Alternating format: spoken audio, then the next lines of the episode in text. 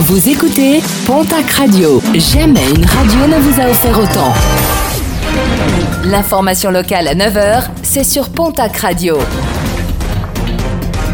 Bonjour Jean-Marc Courage Sénac. Bonjour à toutes et à tous. Un simple court-circuit à l'origine de l'explosion déplorée hier matin sur le site de la clinique Marzé à Pau. Explosion au niveau du scanner et de l'IRM. Pour l'heure et dans l'attente de la réparation de l'appareil, les différents rendez-vous ont été annulés.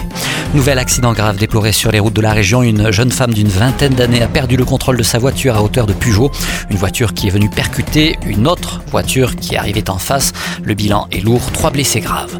Direction la case tribunal pour un individu interpellé par les gendarmes de Le 12 juin, ce dernier avait cambriolé une habitation.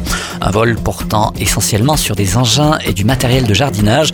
L'ensemble des objets dérobés ont pu être retrouvés lors de la perquisition. Les factrices de Miélan en grève, elles dénoncent la réorganisation de leur travail et une distribution pas adaptée aux conditions de travail en milieu rural. Elles réclament par ailleurs un renfort pour gérer le tri et la distribution du courrier. Une nouvelle taxe pour redynamiser le centre-ville de Tarbes, idée de Gérard Trémège, le maire de la ville qui souhaite ainsi lutter contre les friches commerciales.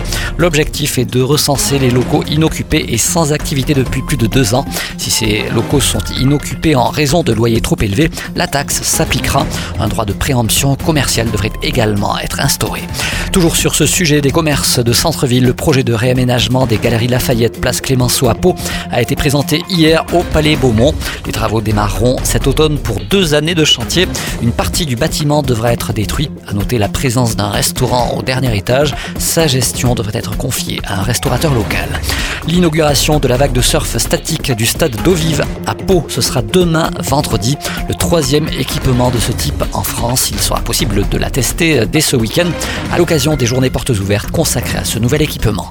Et puis Tarbes chante, c'est ce soir du côté de la place Verdun à Tarbes, un concours de chant qui révélera sans doute de nombreux artistes et déterminera le vainqueur de cette sixième saison. Un spectacle gratuit, rendez-vous est donné à partir de 21h30.